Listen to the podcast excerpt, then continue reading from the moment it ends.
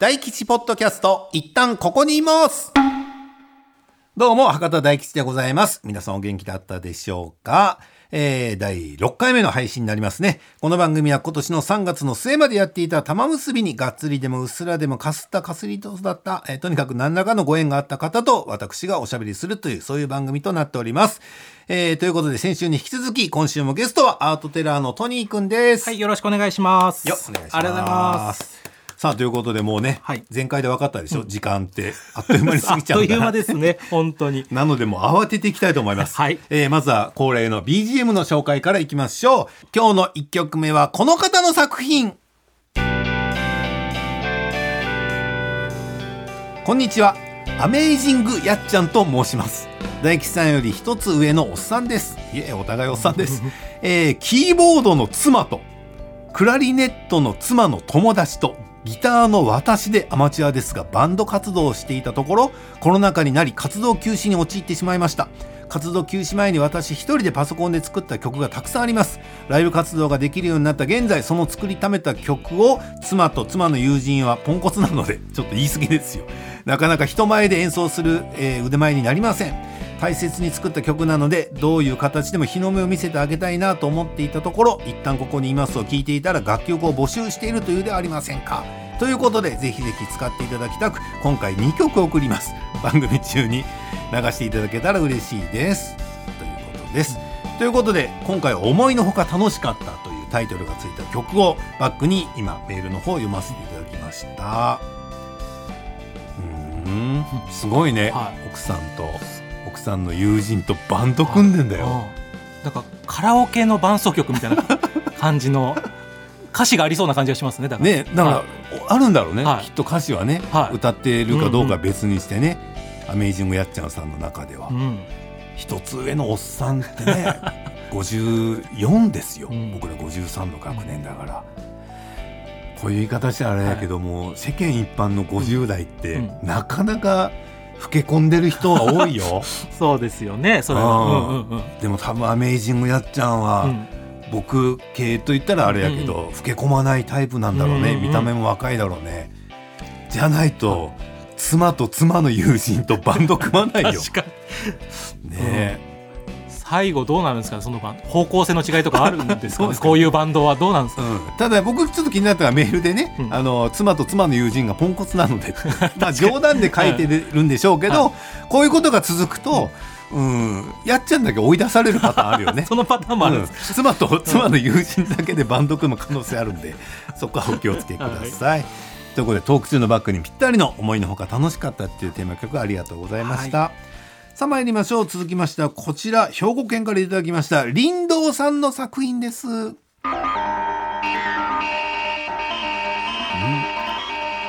ららららだいぶテイストがありますよ。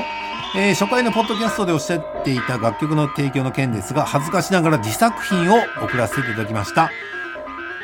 楽曲自体は1988年にカセットテープのマルチで撮ったものです。なので音は悪いですウルトラセブンの作曲家冬木徹さんが好きだったのでそのイメージで作ったつもりでした。が友人からはラジオ番組のエンディングでかかる曲みたいだと言われ以降誰にも聞かせることなくオクラにしていたものです。先ほど玉結びファンの妻からこのポッドキャストのことを聞き番組のエンディングにどうかなと思い、えー誇りを払ってお送りした次第です。素人録音なのでお耳汚しではありますが、えー40年前の作品を成仏させてやっていただけると嬉しいです。すげえ1988年って私ですらデビュー前だよ。あ本当ですか？うんうん。私超ベテランだよ今実は。確かに。吉本の中で。いやもちろんもちろん。上から数えた方が早いって言われてる。すごいな。なんかその80年代のシューティングゲームのはい。音楽みたいな感じじゃないですか、ねイメージ。ちょっと個人的にブルボンさんに送りつけてみようか。どういう反応返ってくるか。確かに。世代が一緒だから。そうですよね。うん。かっこいいですねこの当時ねカセットテープのマルチっていうからいろんなデッキをこうつなぎ合わせて撮ったんだろうね。いや40年ぶりにありがとうございます、うん。ただラジオ番組の エンディングでかかる曲かなこれ。そその例えはどうだったんですか？うん、少なくとも玉結びではかからない感じかな。ね。だから当時はそういううん。なんかちょっと尖ったっていうか、サブカルに特化した番組も多かったんだろうね、さあそしてもう一個いきましょう。次はラジオネーム漫画枕さんの作品です。どうぞ。放送開始から玉結びをずっと聞いていたのですがメールさせていただくのは今回が初めてです。ね本当今まで本当にサイレントリスナーありがとうございます、えーポッドキャストを始められたということを聞きましたので早速聞かせていただきました。すると番組で流す音楽を募集しているではありませんか長いこと自宅録音をしている僕にはどこにも発表していない楽曲が山のようにあるのでこれは良い機会と番組で聴いてもらえれば嬉しいなと思いお送りさせていただきました「えー花の論理」と「ベッドサウンズシャープ2」という2曲を送らせていただきましたということで、えー今回は「花の論理」を三船君セレクトで今流させていただいております。サンプリングとかそういったことは一切行ってないですし権利とかも特にこだわりとかありませんので一部分を切り取ってループさせちゃったりしても一向に構いません。聞いていただけたらそれで満足です。これからも楽しみに聞いています。よろしくお願いします。ということで自宅録音が趣味。へー。でどこにも発表してない楽曲が 山のようにある。よかったですねこういう場があって、ね。うん。うん、嬉しい嬉しい。うん。いや今ね喋ることがないとかじゃなくて、うん。結構先週も今週もさ、時間がないで慌ててるから、一旦落ち着いてみようと思って。一旦 BGM 聞いてみよう、はいそうですね、なんか歌ってない？うん、歌ってるよ茶ね色いなんとかはありますね。でなんだったんだっけ？なんかそういうやってないっつってたもんね、はいなんか音入れたりとか、うんサンプリングじゃないサンプリングとかしてないって言ってたから、ご自身の声なのかな、漫画枕さんの、うん素敵なご趣味だね。うん。なんかでもハードルちょっと高いよね音楽ってね。いやそうですね。アートならさ、は絵描く方趣味やったら、はいつか人に見せられるじゃない、古典とかやって、はい。とか家に飾って、はい。あこれ私書いたんです、ありやけど、うん曲はねは確かに発表する場ってなかなかないですね。ね。ツイッターとかインスタとかでもなかなか難しそうですもんね、うん。音楽だと。だデータが重いとかね、うん。そんなのもあるでしょうし。偶然予想って聞かせてあこれ確かに。これ俺だよとかも言いづらいしね、そうっすね、うんそういったねあ受け皿にこの番組がなれればいいなと思ってますね、はい。改めまして漫画枕さんありがとうございますということで今週もね素敵な楽曲3曲紹介させていただきました。それではここからは後でらトニーくんと喋っていきましょう。その前に今週もジングルを一発入れておきます。えー、こんにちは。マノスケと申します。玉結びより引き続きポッドキャストでお声が聞けて大変嬉しい限りです。武道館にも行きましたよということでありがとうございます。さて私は仕事の傍ら細々と音楽活動を行っているものです。ポッドキャストの初回放送を聞き、番組で使用される音源を募集されるとのことで、ざっくりとしたもので恐縮ですが、深夜の勢いで制作いたしましたので、お送りさせていただきます。ジャンルで言うと、ファミコンや MSX のような、いわゆるピコピコ系、一般的にはチップチューンと呼ばれるものになります。番組タイトルである大吉ポッドキャスト一旦ここにいますを口ずさめるようなメロディーに落とし込んだジングルで、えー音源はごくシンプルで短めのものと呼び込みくん風バージョンの2パターンを送りましたということで今回は三船くんの、えー好みで呼び込みくんバージョンを聞いてみましょう。ということで今週はマノスケさんのジングルから番組スタートです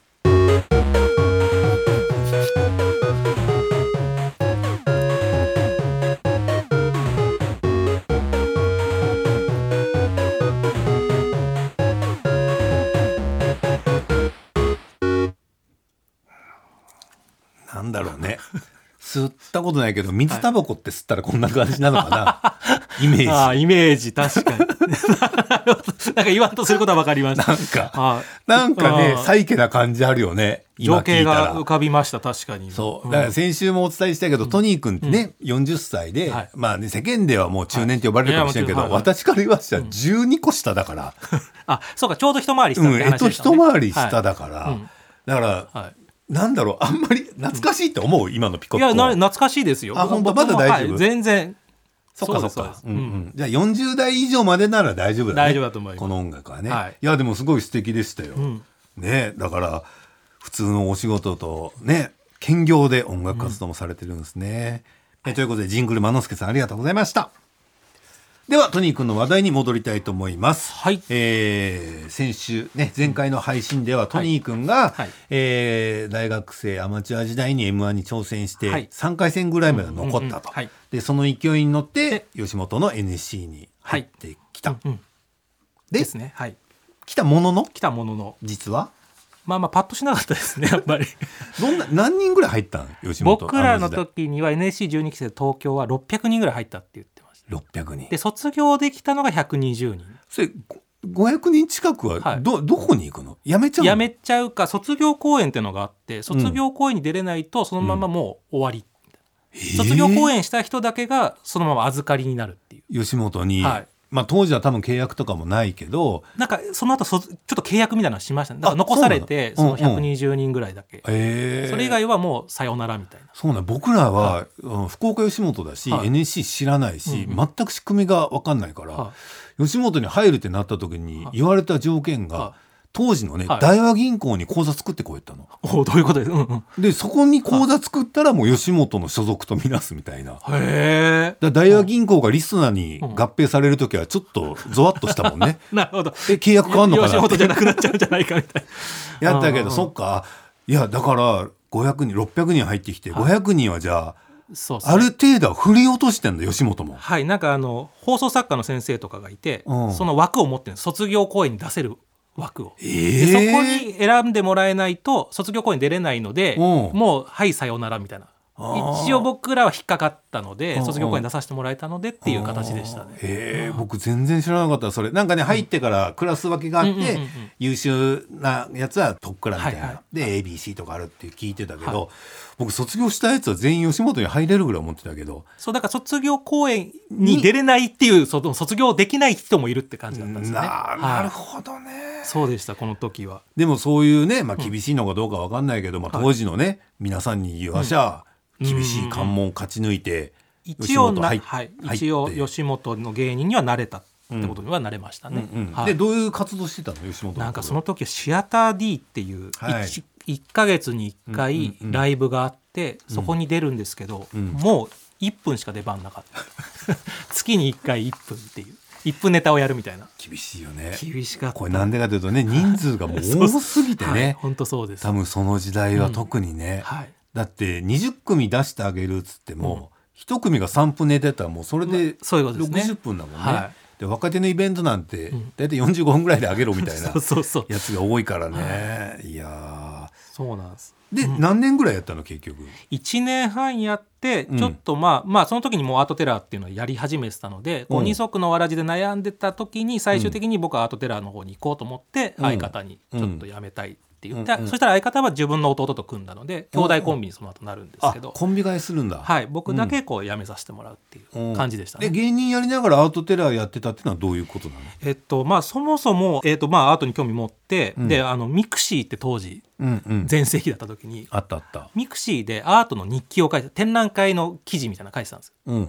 もともと映画が好きあの前回にも言った映画が好きで。でだから、はい。大大学時代ずっと映画三昧だったでしょ？で映画のレビューを書いてそれこそ放送研究会のサークルの部屋に置いとくと、みんながそれを参考にしてくれるみたいなのやってたんですけど、うん、小さな小さな有村昆さんみたいなこと？をやってた。当時やってたんです、うんうん。10, 10段階評価みたいなのしてて、それがまあ美術に興味持ってそれは大学から急に美術に興味はいがあったの、大学4年の時にそれも相方の影響なんですけど、相方がまず海外に行って相方はお金持ちなので、親のお金でイタリアに 1ヶ月行ってて、その時はもうコンビあの活動中止なんですね。大体相相方がサマースクール行くってなると、うちらのコンビは休止があるみたいな。でその時はイタリアに行ってイタリアのフィッツィ美術館に行って感動して帰ってきて相方が、うんうん。なんかこれから美術の時代だみたいなこと言い出したんですよ、うんうん。急に久々に会った相方が。うんうん。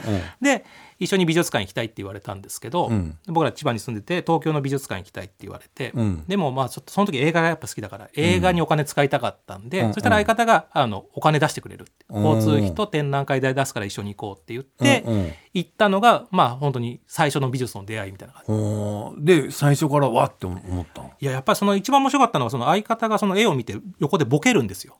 なんかこう当てれこするとか、まあ、要するに写真で一言。みたいなことをやって的なこと。うんうん。それが非常に面白かったのと、うんうん。それから17世紀のそのオランダの絵画の展覧会だったんですけど、うんうん。えー、と農民の絵が描かれ、農民のこう日常が描かれてる絵があるんですけど、うんうんそれを見てた時に僕はネタは作ってたんですねツッコミだったんです、うんでなので多分大樹さんも分かると思うんですけど、うん。あのギャグ漫画とかコメディ映画とか見てる時ってうんうんうん。分析しちゃいません、こういう伏線だなとかこうだな、はいはいはい。うんうんでその農民が見てるとかなり笑いが散りばめられてるんですよ。ああこうやって笑わせたいんだなっていうのが分かって、うんうんうんうん。あ面白いなと思って見てるんですけど、うんうん周り見たら、うん。そのマダムたちがうん。なんかこう感心してるじゃないですか。それを見て「おー。はあすごい色色使いが綺麗だわ」みたいな、うんうんいやなんか笑ってあげないとかわいそうだなみたいな,、なんかせっかくギャグやってるのにうん。全然、まあ、美術は何を思ってもいいよって今思ってはいるんですけど、それってこう漫才やって見てるのに、うんうんいやなんか立ち位置が左右対称で美しいわとかなんか衣装が綺麗ねって言ってるような感じで、うんうん。本質じゃない気がしてて、だからこう美術ってすごい笑いちゃんと取りに行ってるんだなっていうだから美術面白いなと。それからもう一個はちゃんと説明する人がいたら方がいいのになってなんか同時に思ったのはなるほどね。スタート地点な気がします。あーだからこの絵ももうすごくわかりやすく言うけど、みんな綺麗だねって言うけど、うん。うん。よく見たらなんか変なもん持ってませんか、とかそう。結構面白いことねそう。結構面白いことやってるよみたいな。うん、ででそれを言う人がいないから、うん。言おうと思ってそれで、まあ、 mixi でうん。展覧会の記事を書いてたんですよ。うんうん。それが映画の時はうん。やっぱネタバレしちゃいけないけど、うん、めっちゃ書けるなみたいな。好き勝手面白いこと書けるなみたいな。そうね。だあとはもう見に行って確かめてくださいだからね、うん。ってやってたらなんかどんどんどんどんその最初はじまあ mixi ですから自分の友達しか見てなかったんですけど、うんうん。だんだん美術好きの人が僕の日記読んでくれるようになって、ほうほうほう。でこの話を実際聞いてみたいって言ってくれる人が増えてきたんですけど、う。ん僕は全く美術界につても何でもなかったので、うんまあやれたらいいなみたいな、うんうん。まあ、美術界間でお話するなんてできるわけないと思ってたんですけど、うんうんうんうん。あまりにその1年間ぐらいそういうのが続いたんですよ。こう、うん。記事を書いては話聞きたいっていうところで。まあ、ダメ元で頼んでみようかなと思って、うんうん。その時に横浜美術館で、うん。えー、とシュルレアリズムの展覧会があってこれだったら喋れるなっていう自信があったんです。よ、うんうん。それまでは一応書いてはいるけどめっちゃ調べて書いてるんですよね。うん。だからこう人前でこう空で喋れる気はしなかったけど、うんうんまあそれならいけるなと思ってダメ元でじゃあ横浜美術館にお願いして、うん。あのちょっと喋ってみたいんですけど、うんうん。他のお客さんには迷惑かかんないようにするし、うんうん隅っこの方でこそこそっとやります、うんうん何人ぐらい来ると思いますかって言われて、まあ5人来ればいいかなだったんです、うんうん。その時200人ぐらいが読んでくださってたんですけど、うん当時それこそ月1ライブやってて、うん。ライブというか出出させてもらってて、うんシアター D ね、はい。うん。あのチケットノルマがあるんですけど、うんうん。誰も買ってくんないまあね。当たり前じゃないです、うんうん。でもその200人の方はその、うんお笑い芸人なのに美術を描いてるっていうことに褒めてくれてて、うんうん。だからこうお笑いも見てみたいって言ってはくださってるけど、うん。まあ買ってはくれなかったんですまあまあしょうがない、まあそれはね。はい。うんうん。なので200人のうち結局ライブ、お笑い 僕の本業であるお笑いにも来てくれないって言ったらちょっと語弊ありますけど、うんうんうん。だから5人来ればいいかなと思って、うんうん。5人ぐらい来ると思いますって言ったら、うんうん。あのじゃあいいですよって美術館が OK してくれて、うんうんうん。じゃあできることになりましたっていう告知をしたら、うん結果40から50来てくれる。へえ。熊本とか奈良からも来てくださるって話になって。へえ。う嬉しかったんですけど、うんうん。いや僕芸人なんだけどな こっちの人じゃないんだけどな。やし美術館側うん。もちょっと規模がでっかいからの。それでなるよね、はい、それでちょっと話が変わってくるんで、うん。一回ちょっと話し合いたいって言われて。そうね、はいあの45人でやるんなら隅っこでやってなさいよやけはいだど4 5 0人連れてきたらね。そうすると他のお客さんもなんだなうんうんなっちゃうって言われて、それであのその横浜美術館の方にお会いして、うん。そしたらあの部屋貸してあげるんで、うん。そこでなんかやったらみたいな公演みたいな。あだから最初はもう僕は適当にって言ったらあれかもしれないけど、うん。アドリブでやる予定だったのがなんか結構1時間ネタを作んなきゃいけない状態になって、うん。ライブやる感覚になってしかもね全国各地から来てくれるんやったら下手なもん見せれ譲れないねしそうなっへてでやることになったんですけどその時はまだ、あの芸人としてやってるんで本名でやってたんですね。でそれを、まあ、たまたま見てたあのこわもて学芸員がいて、うんうんなんかその初日に行った時にうん。全部準備してじゃあ、うん。いざ本番っていう時に、うんうん急に見たことないそのこわもて学芸員がうんうん。来て関西弁の。うんなあお前かなんかおもろいことやるやつは。うんみたいな感じでこうちょっと圧もすごかった。のちょっとアップかましてきたね。そう。うんうん。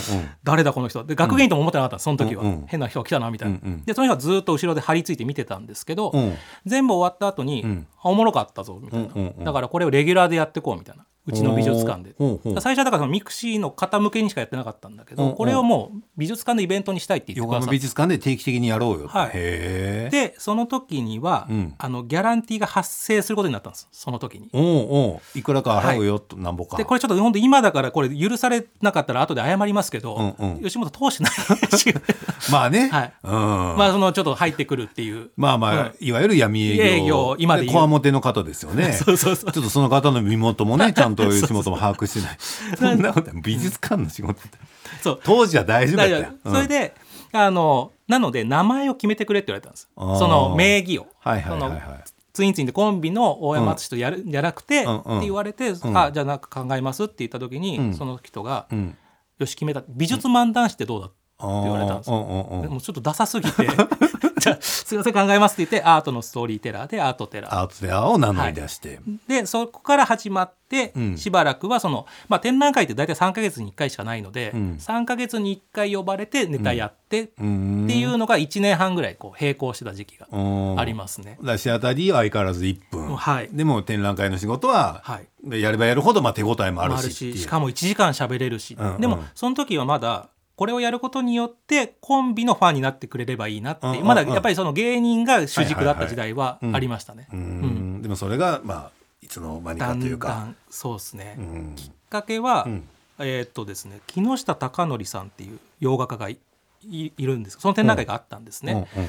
結構まあなんだろういい絵を描くというかこうおとなしい絵を描く作家さんなんですけど、まあ、昭和30年代のなんか週刊朝日の表紙絵を描いてたような、うん。すごい上品な方の絵なんですね。うん。でこれで1時間でどうネタを作ればいいんだろうってなんかフックがあんまなかったんですけど、なんか担当の学芸員さんが「この人足フェチだと思うんだよね」っていう、まあ、このヌードの絵とか見てる、うんうんでその話したら面白いと思うよって言ってくださったんですよ。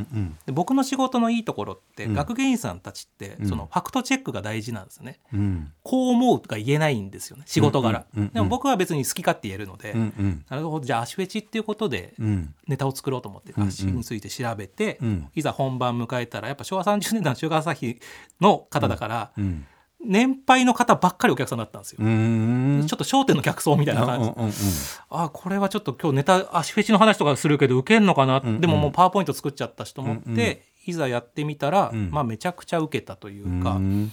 すごい笑ってもらえて、うんで目の前でこう僕の話を熱心に聞いてた老夫婦がいらっしゃったんですけど、うんうん。この人たちがこのどういう反応してるのかな？実際僕は前座なので今、うんうんうん。本物見に行ってほしいっていう形だから、うんうんじゃあ皆さん見に行ってくださいって言ってその見に行ってるところを、うん。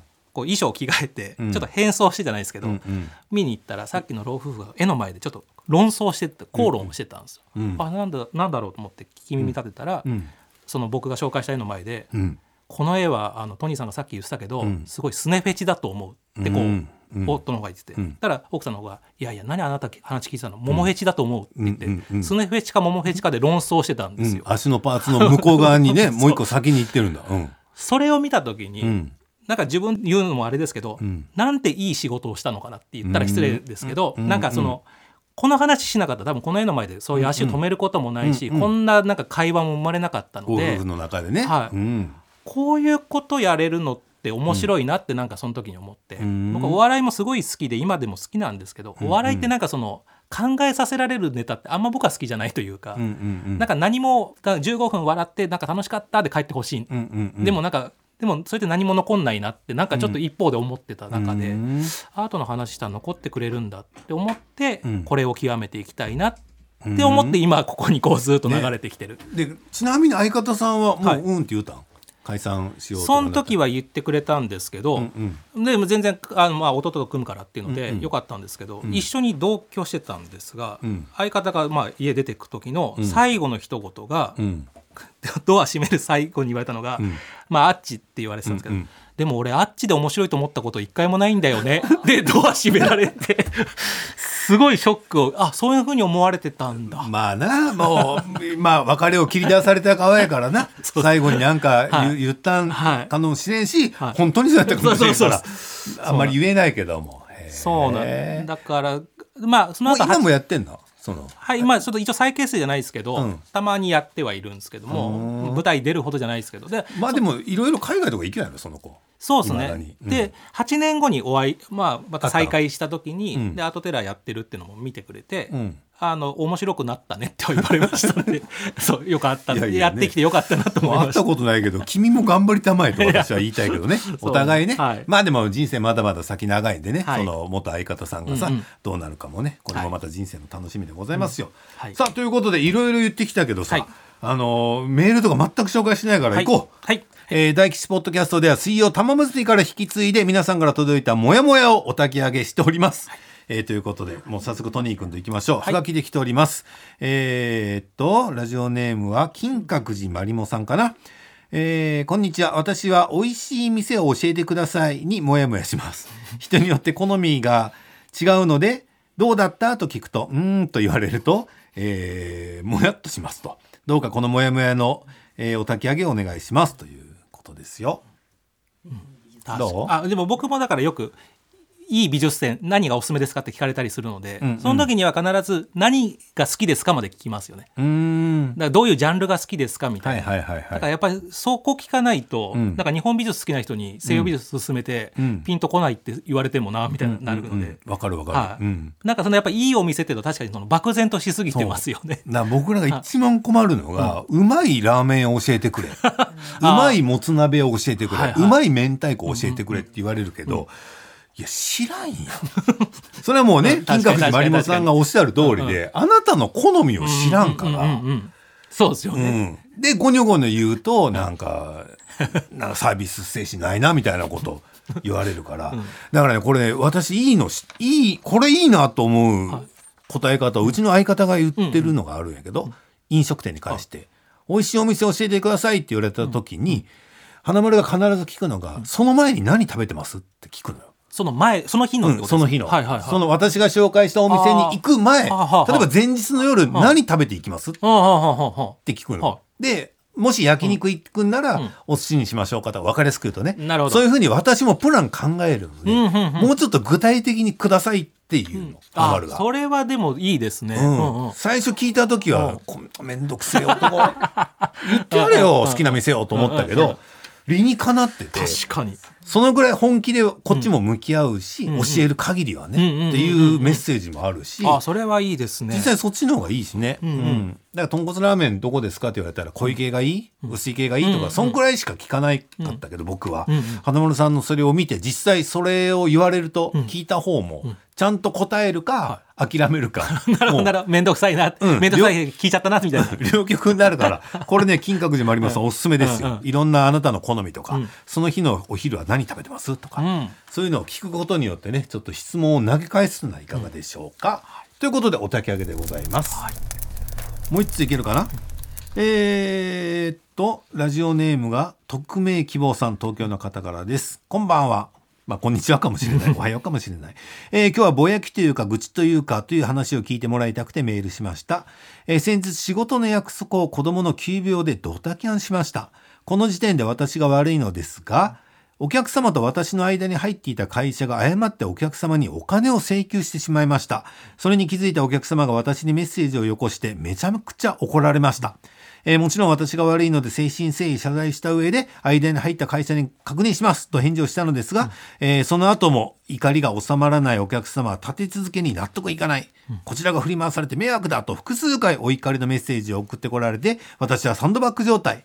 謝る言葉のバリエーションもなくなりただ申し訳ございませんを続けるだけしかできませんでした。結局このお客様のお怒りは3日間続きなんだか落ち込んでしまいました。自分が悪いのですが自分ではなく子供の病気だし私が直接請求したわけじゃないしと怒られすぎて逃げ道を探し始めています。ああもやもやしてどう気持ちを元に戻せばよいか瞑想中です。お焚き上げお願いします。ということですけどね。いるんだよねこういう。だから一方的にね、はい。お客様を悪く言うことはできないけど、3日も怒んなくていいじゃん。そうで2回寝てるってことですよね。その間に。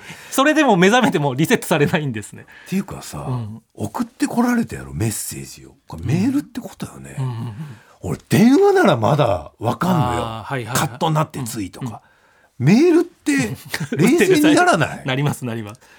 いやそれでも静まらない。だよっぽど本当にダメなことを間にうん。入った会社がしたのか、うん。かよっぽど腹に据えかねる何かがあったんですよ。でもなんか謝りのバリエーションの言葉がないっていうのはよくわかりますよね,、ねないもうこんだけ謝っても無理ならもう無理ですもんねっていう、うんだからもうあとはもう回数重ねるだけだよ。申し訳ございませんをうん。もう積み重ねるしかないと思うし、はい。こういう言い方したらあれかもしれないけど、向こうも、もう違うことで怒ってるじゃない。ああはいはいはいはい。言ったら怒ってることに怒ってたりとかするからうんうんうん。もう意味合いが変わってるから。確かにこの人のお怒りの言葉うんうんうんうん。は。だからこっちだって意味合い変えて申し訳ございませんよ。才の河原で積む石のように。もうね、うん。何も考えず積んでいけば、そうしかでもしかないですよね。しかないと思うし。逆にみまだ続いてるんですかね。もう3日で一応収まった。あこの方は収まった。だからでこの匿名希望さんが引きずっとるんよ、あそういうことですよね。もったいないって、そんな時間は。本当ですね。うんこれがまたどっかに行っちゃいそうですもんね、この怒りがなんか。僕もなんか自分でね、うん。こういう目にあった時に思うのは、はい。あ向こうがストレス発散できたんならもうそれでいいやはいはいはっていはい思ってるのね、だから赤井さん流で言うと一個得積んだと、向こうをちょっといい気持ちにさせたんだから、はいはい。うん、まあお互いこれでね、あなたはすっきりしたでしょ。私はこれで得を積みました、はい。それで OK ですっていうふうに私は考える方なんですよ。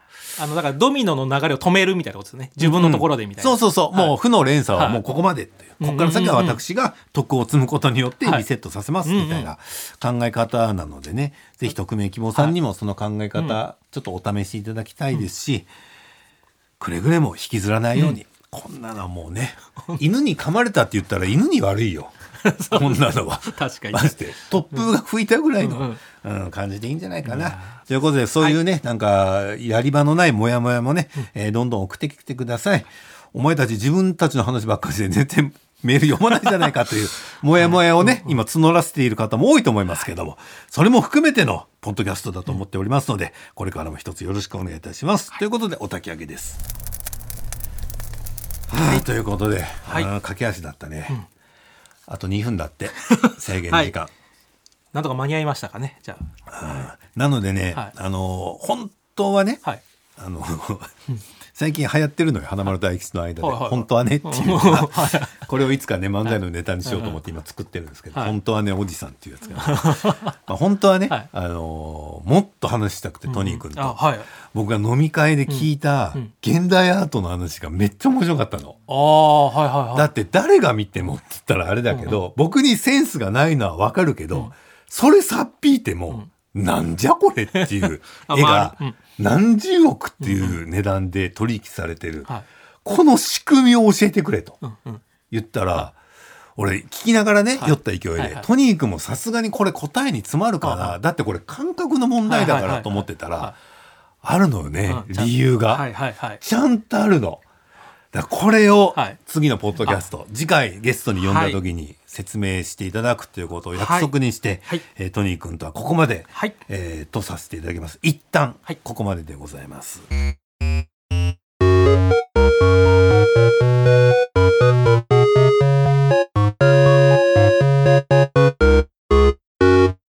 ということでいかがだったでしょうか ?6 回目の配信はこんなところでございます。す、えー、べ、ての足先は一旦アットマーク tbs.co.jp 一旦アットマーク tbs.co.jp です。たくさんのメッセージお待ちしております。